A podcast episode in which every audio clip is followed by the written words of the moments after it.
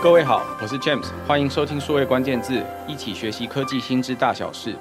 各位平常在阅读报章杂志或者是各种网络媒体的时候，不知道常常有没有看到一个字眼叫做舆情分析？常常听到很多的官员、很多的品牌、很多的各种政治人物会提到说，我们有应用大数据或应用舆情分析，在了解市场的变化，或者是了解社会的情况等等。究竟舆情分析是什么？怎么做舆情数据的这相关的应用？在今天的数位关键字，我们邀请到 Q Search 的共同创办人周世恩一。一起来跟我们讨论到底什么是舆情分析。我们欢迎世恩。各位大家好，我是 QSearch 的 CEO 世恩。那我带领我们的团队啊，提供给刚刚提到非常多像企业主或者是所谓的政治人物啊，他们所要看的所谓的舆情大数据。那到底舆情是什么呢？那接下来我们就有更多时间来跟各大家来分享。世恩其实已经创业呃接近十年左右的时间哦，在一开始做创业这个相关的题目的时候，就在网络的领域，不管是社群媒体或者是各种平台上面出没，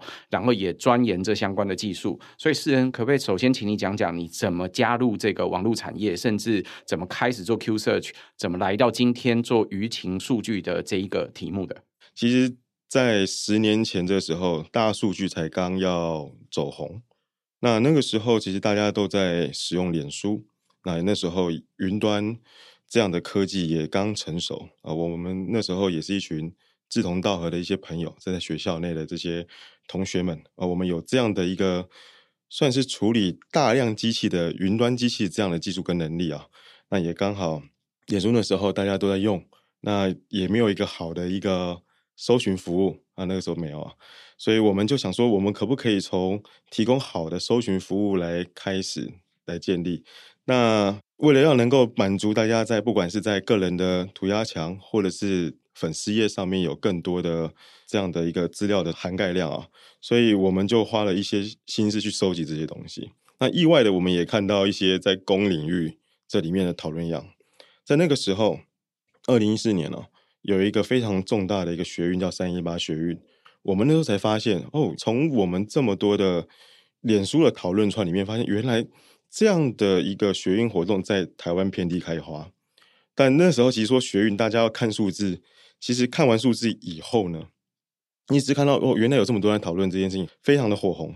那但是要怎么去应用，其实那时候大家其实都还没有什么概念。那其实我们其实是从数位广告的优化起家的。因为我们最后的优化其实是最后看到这些数据啊，目的是要能够呃帮助可能品牌主可以获取更多他的粉丝啦。那时候大家很流行在冲什么粉丝数啊，那冲粉丝数也好，冲按赞贴文数也好，或是冲一些可能各式各样的留言跟分享数，那都是当时的目标。所以我们透过数据，我们萃取出每个按赞的每个按赞的名单。目标是投广告给他们，希望可以让他们去看到这些内容，进而去按赞，可能购买这样的行为，就很有意思啊、哦。我们为了能够证明这个市场有这样的一个规模，我们要出具报告说：“我跟你讲哦，你的市场真的有这么多的一个潜在客户。”然后我们才把这个数据舆情系统的核心说：“看，这就是我们的来源。”那我们把这些来源啊、提供给我们的广告主啊、哦，他来相信这件事情。那很有趣啊！那他只是相信说，哦，原来我们给他的这个广告投放名单是一个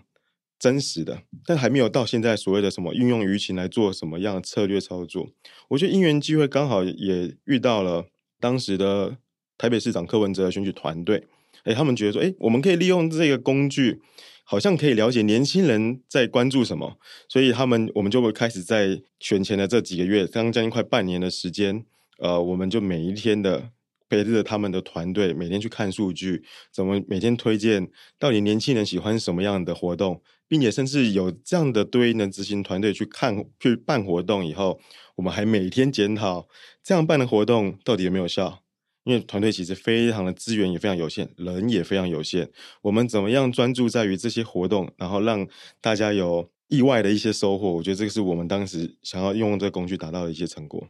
世恩刚刚在回顾的这一段历史哦，听起来就是很不想要我们两个去透露我们自己的年纪。可是呃，各位听众不妨想象一下，就是从过去的二十几年到三十年，其实台湾的网际网路经历过一波又一波的发展。大概到了二零一零年左右，事实上这时候才刚开始，台湾开始开卖 iPhone 手机。所以到了差不多二零一三或一四年，几乎呃主要的年轻人或最重度，现在各位甚至都在听 Podcast 的上网族群，开始有了智慧型手机。那每个人都很习惯在智慧型手机上用各种不一样的社交平台工具。相对于更过去，呃，很多人如果在网络上要发表任何言论，是在部落格上面自己写自己的部落客文章，或者是在论坛，譬如说 PTT 或者 Mobile 零一等等的不一样的论坛上面去发表文章。那到了差不多二零一三一四年，已经过了社交。平台的第一个发展时期，那时候就看到有一个很大的平台出现，其实差不多在二零一零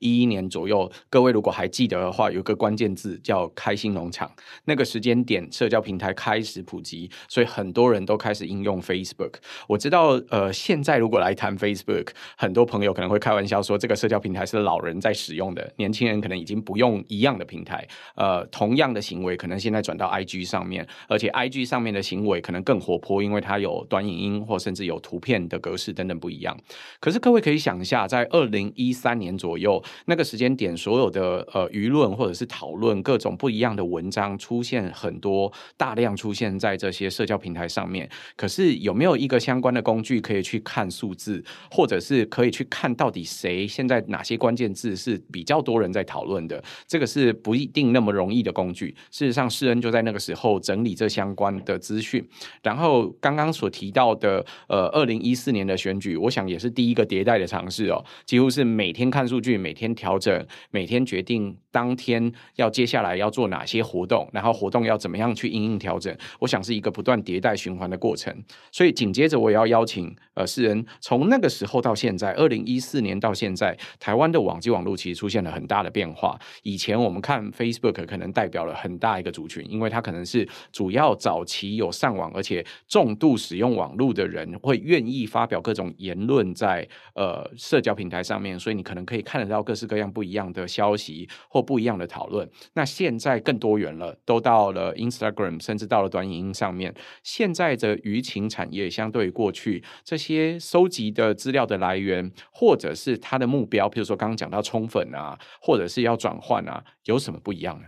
哦，我们简直是在谈的是这个网络的发展史啊。其实我们可以看到，脸书在二零一四年那个时候，大量的在台湾的涵盖度其实快速的在扩张。呃，也那个时候可能是自己的父母辈也开始看到小孩自己都沉迷于脸书，自己也跳入到这个沉迷的这个行列其中哦。年轻人嘛，当你看到你的爸妈也进来的时候，我们就会试图在另外一个地方找一个小天地啊。那所以那时候 IG。啊，这个样的一个频道也陆陆续续的开始火红在一起了，且当时的整个阅听习惯啊，我想开始手机啦，刚有提到手机其实也越来越拍照的那个技术也越来越好，所以我们就可以更轻易的分享一些高品质的一些照片在网络上。啊，那再来就是舆情的产业也看到，就是我们以商业端的角度，刚刚看到的是使用者端的这样的一个趋势变化。在商业端人多的地方，我们就要去积极争取，看有没有一些呃商业机会嘛。总是要先刷好能见度，好，所以可以看到很多的那个品牌主啊，在那个时候都想要开粉丝页，好，或者是开始经营啊之类，想办法把所谓的按赞数跟上去。那特别在最近的三四年来看啊，其实脸书在二零一七到二零一八那时候。因为剑桥分析大概有一些波折啊，那时候大概是整个在社群经营上面最，呃，我觉得是蛮黑暗的一个日子啊。大家发现，哎，数据好像有被不一样的应用了。其实我们看到，其实不只是台湾，在其他国家其实也应用在应用数据在选举这上面，甚至还用在非常重大的一个公投上面啊。那个操作面的部分，其实我们可以看到，呃，其实是非常的火热的。那也看到，就是在这个黑暗期的过程中，我们大家也在重新沉淀，去看社群平台，我们可以怎么样去经营？因为其实也因为这样的一个黑暗期，很多过往能够更有效，我们叫精准行销的一些可能性啊，都被拔掉了。那当然谈到的是可能是隐私权，可能是数位人格等这些议题的，也就在这个时间点就陆续开始进入到更深的讨论，甚至什么 GDPR 啦，这些其实都是会多多少少都会影响到这个产业的一些发展。以站在企业主角色，我们一直很想要知道我们的沟通对象到底在想什么，以及我们可以用什么样的用字遣词，用什么样渠道，在怎样的时间点可以跟这群人获得共鸣哦。可是，在那个时间点，瞬间变得非常的混乱，大家开始又。来到了更多的可能是社群平台或者是论坛哦，开始讨讨论，那也使得这个产业我们在经营上面，呃，在收集数据上面也变得越来越多元了。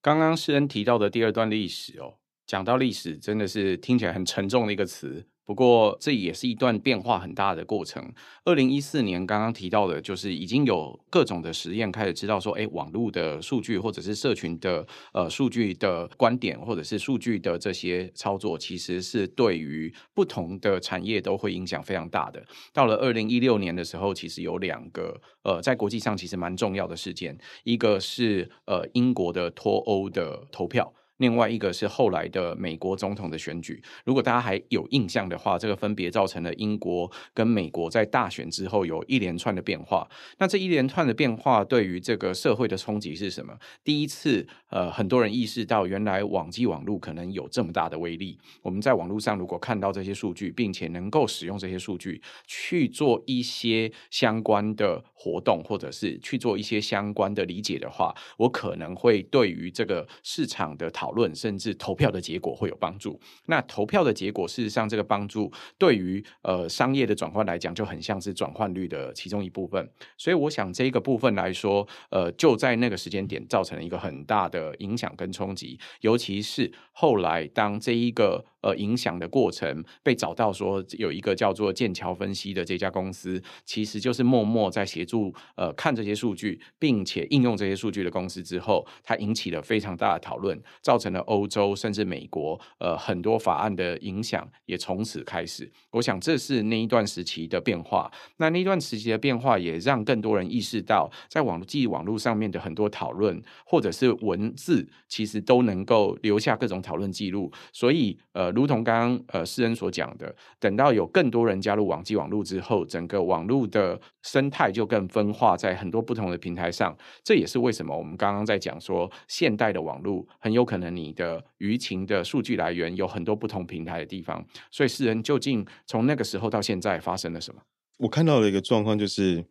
因为大家都在网络上，可是每个人的专注度是有限的。这个大家参与到这个网络上，不仅仅是一个一般的。个人参与在这个其中，还包含的是企业、商家，他也参与在这个其中啊，成为每天所划的这些素材的一部分。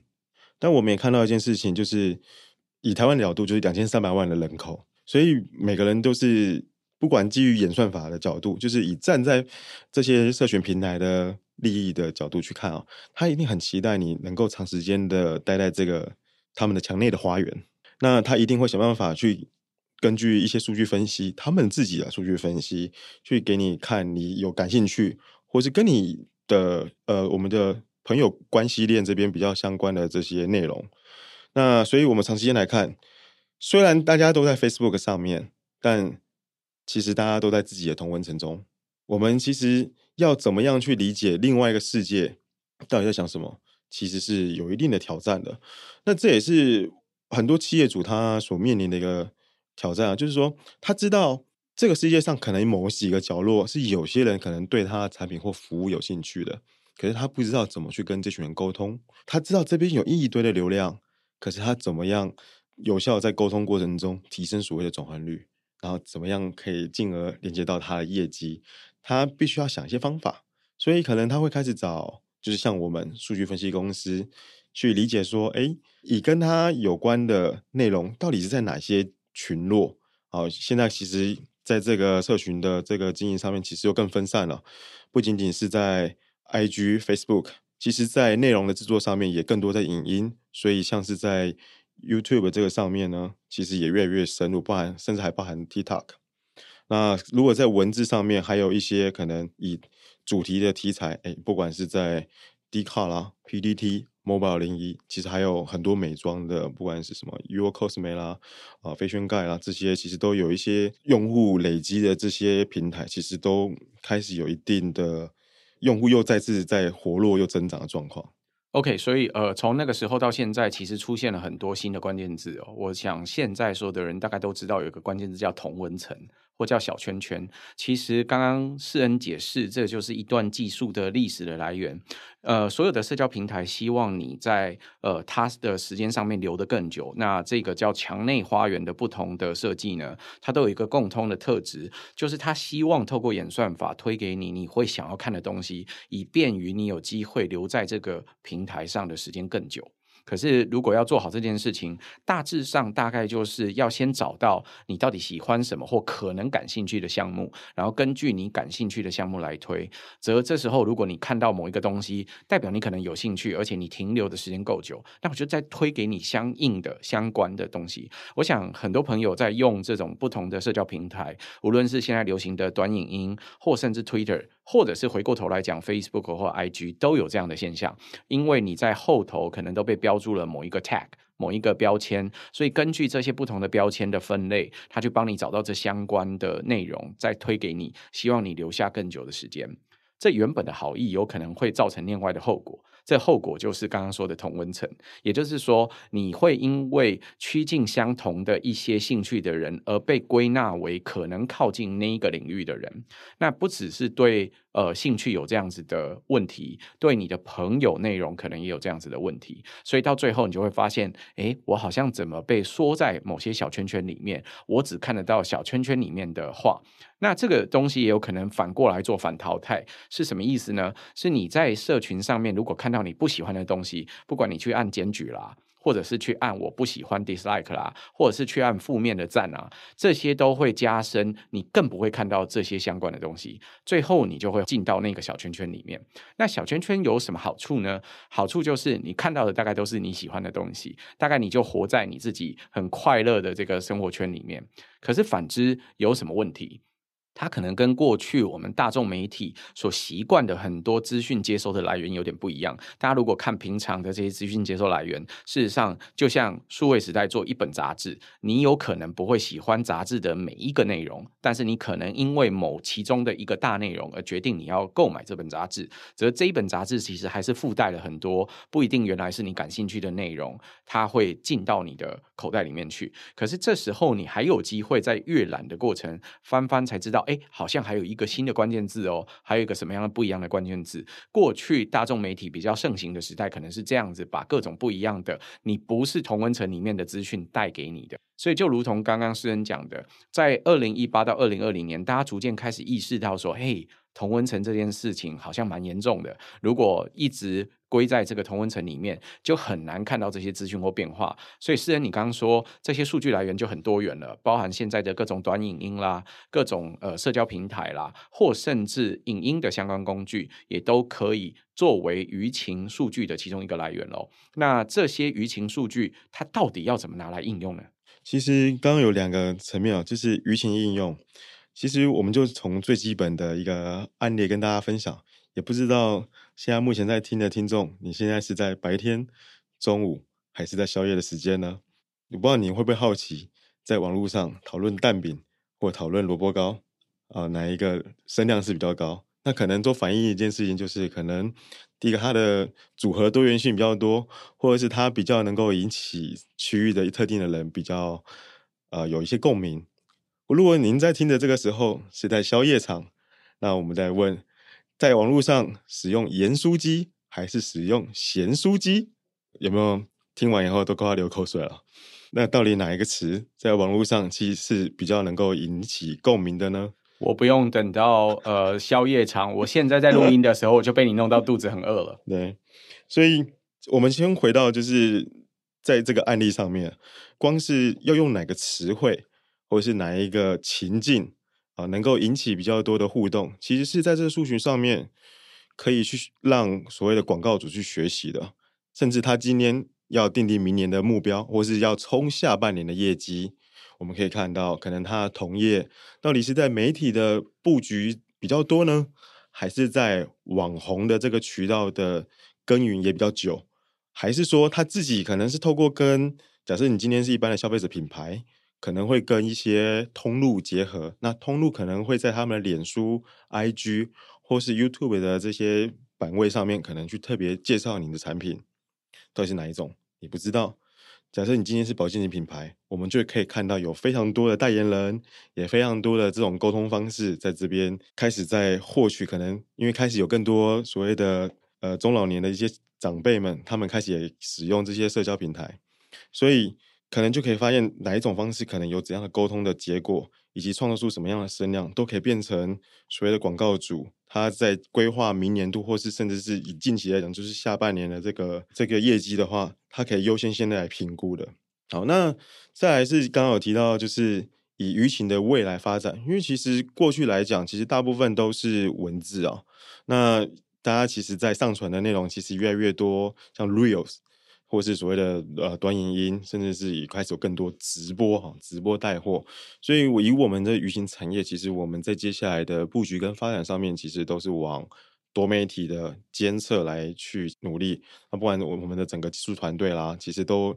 也结合现在时下最流行的一些 AI 的一些应用服务，把里面的内容、里面的图片的这些文字，还有互动的一些方式，还有甚至它包含里面的这些情绪啊，我们都。尽可能把它做一些侦查，然后以帮助我们的品牌主，当他遇到一些品牌危机的时候，最快的时间可以让他知道。你刚刚在提到盐酥鸡或者是咸酥鸡这个案例的时候，让我想到说，这其实是我们在做文字的探勘里面。呃，第一个很重要的其中一个应用或者是相关的功能，其实你如果在网络上看很多不一样的文本的时候，大家可能会看到有些叫盐酥鸡，有些叫咸酥鸡。那个盐那个字，可能还有用土的这个盐呢，或者是用现在那个比较难写的那个盐的那个字，对，笔画比较多的那个字。那可以看到这两种不同的文字之间都一定有人用。那不管它是用打字的，或者是它是用手机输入法等等不一样的工具，但是这几个字大概都会有人用。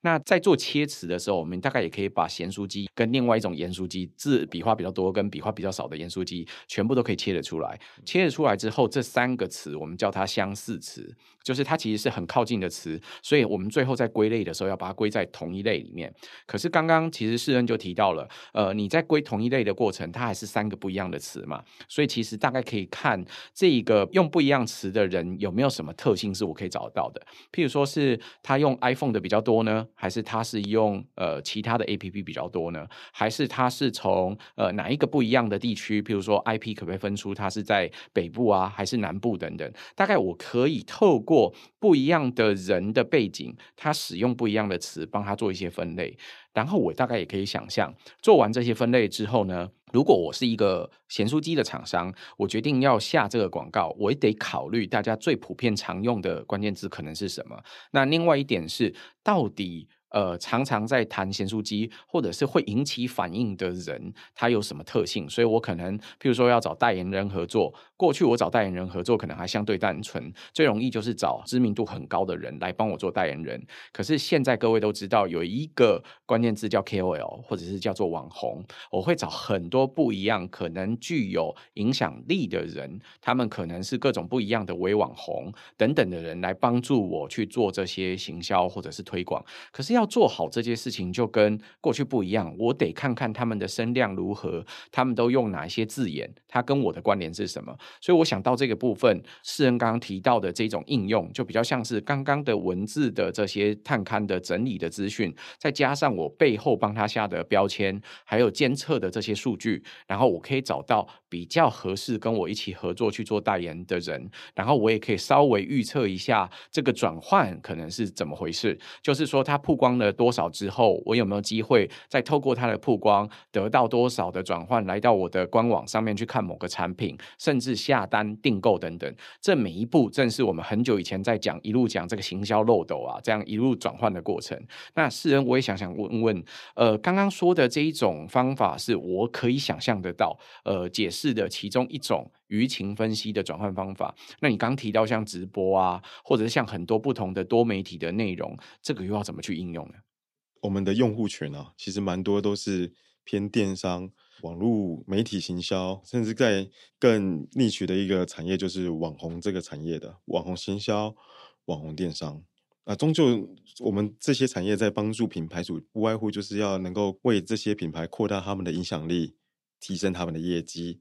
那再来，怪过去我们在挑选这些网红或是有影响力的媒体或者是领袖的时候，我们其实都是找那种粉丝数比较大的哦，可能就是一个挑选的方式。它在扩展过程中，可是它这些粉丝都是跟特定的可能商品或者是这个产业有关系吗？可能不见得。反而我们可能去选择一个就是稍微中小型的所谓的网红，或是对特定的内容议题有持续在跟进的，找他们可能会有比较好的一个转换率。因为你可以想象，今天这个网红，假设我们谈旅游类的好了，好，旅游类的今天有一个旅游的厂商找旅游类的网红。那很显然的，这个旅游的粉丝很多都是因为这个旅游的网红，他可能常来 po 一些旅游的一些新知，或者介绍一些景点，进而成为他的长时间关注的这个粉丝嘛，忠实粉丝。所以你可以看到，当有这些合作产生的时候，诶，旅游的粉丝、旅游的网红呢，持续提供这些跟旅游有关的内容给他的粉丝，那他的粉丝当然也觉得很棒啊，有新的东西。然后再来就是。对于 Facebook 这个平台呢，或者这种社交媒体平台，他看到就是转换率跟互动数持续在提升嘛。那对于厂商的而言呢，就是诶看到的是一个转换率很好的一个结果。所以刚刚如同 James 刚刚提到的这个行销漏斗，我们已经有看到我们的客户哦，他已经可以很清楚的可以抓出大概多少粉丝数，就能够反映出大概是多少的网站流量，我们可能叫 PV。然后进而可能他们内部就有一个参考的数据，进而也可以知道多少的网站流量可以变成订单。那我们也看到，在这种高粘着度的这一个互动关系，还有高度信任感的关系，其实在转化率也不错以外，如果我们来到谈到更延伸来到电商，其实在退货率也会比一般的所谓的传统电商还来的低，非常非常的多。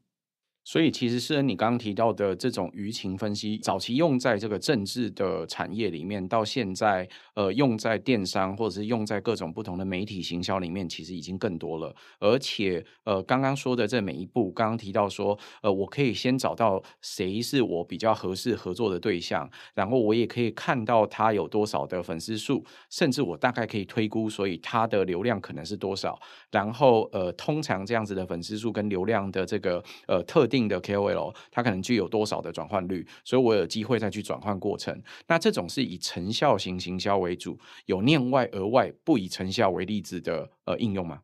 其实我们也有看到一些媒体啊，特别是以时装、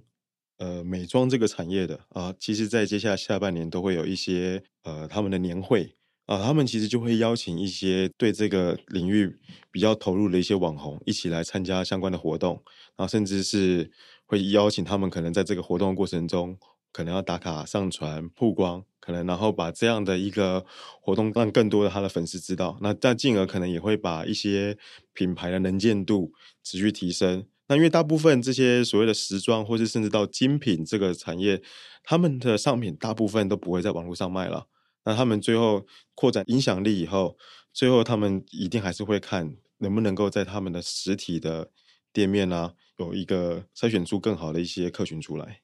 OK，所以呃，从刚刚的例子来看，还是有一些不以直接的网络的成效例子转换为主，它可能还是以曝光形态来作为它最主要的应用性质。呃，我想对于很多我们的听众或者是我们数位时代的读者来说，有另外一个很关心的话题是生成式 AI，其实在这半年到一年来说有很爆炸性的进展。我也想问问世恩，从生成式 AI 的这一个。观点来看，你会看到在舆情分析上面有很不一样的变化吗？会不会有更多的文章现在号称可以用 GPT 写，所以会看到更多的关键字可能是 GPT 产生的？会如此的担心，或者是你会看好这个产业的接下来的发展为何？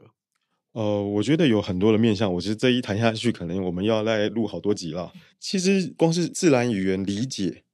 （understanding） 这一块，就是现在谈的生成式 AI 第一步就是理解。它可以做到一件事情，就是我们谈最简单的应用，就是写一篇简单的文案。然后你可以根据我们如果今天有厂商的供应商的这些资料，我们就可以根据它的产品的规格，他想要强调的一些重点哦，可能你就把呃厂商给行销公司的这些他们的卖点，呃，我们就可以交给 ChatGPT，请他分五个、十个以上的这种版本。可是通常写出来感觉又没有这么的有温度，好像没有办法契合到所谓的这个有一点过度罐头了，但又没那么罐头，就是少了那种温度感觉。但是现在生成式 AI 厉害的地方在于，它可以去学啊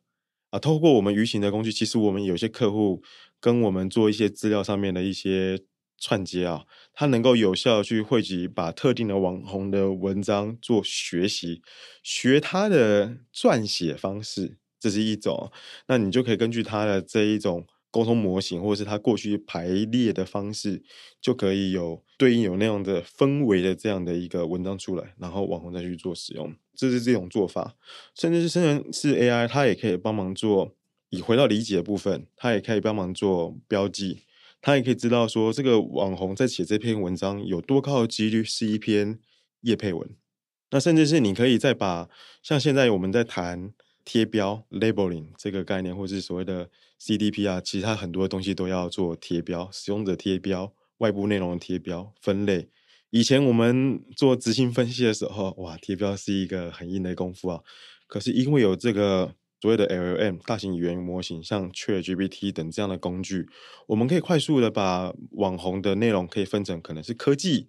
旅游、美食。家庭生活品味啊，巴拉巴拉巴拉，非常非常多类别啊，这是一种应用方式。进而你今天假设你今天是一个，你又把你的商品做一个这样的同样的分类，你可以快速去做一个类似媒合的这样的概念。那当然，AI 还有很多的上面应用。举例来说，我们也可以透过这样的方式去评估一个网红，他是不是一个很愿意接受一个新商品的一个网红，或者是说从时间的顺序。像最近京东电源非常的红，所以我们就会看到，哎，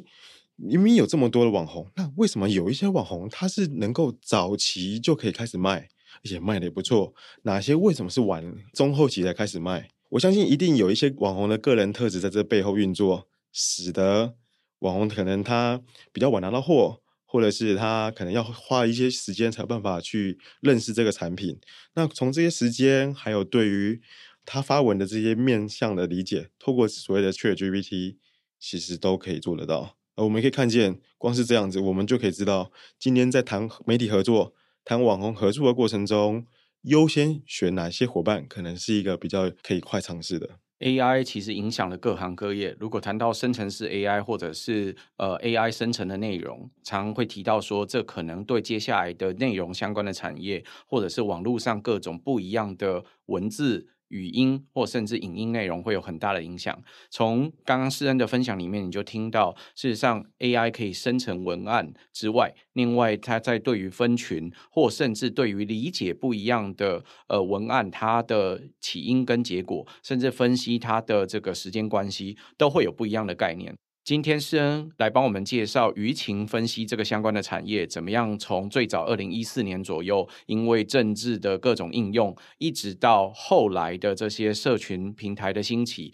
跟转化、多元化，到现在多媒体内容的变化的一路生成，告诉你说，舆情数据产业其实还在不断的扩大，影响各行各业当中。很感谢施恩来帮我们分享，谢谢。好，谢谢大家啦。也谢谢各位在线上的收听，如果可能，请多帮我们转发、宣传、五星好评。我们下周再会，拜拜，拜拜。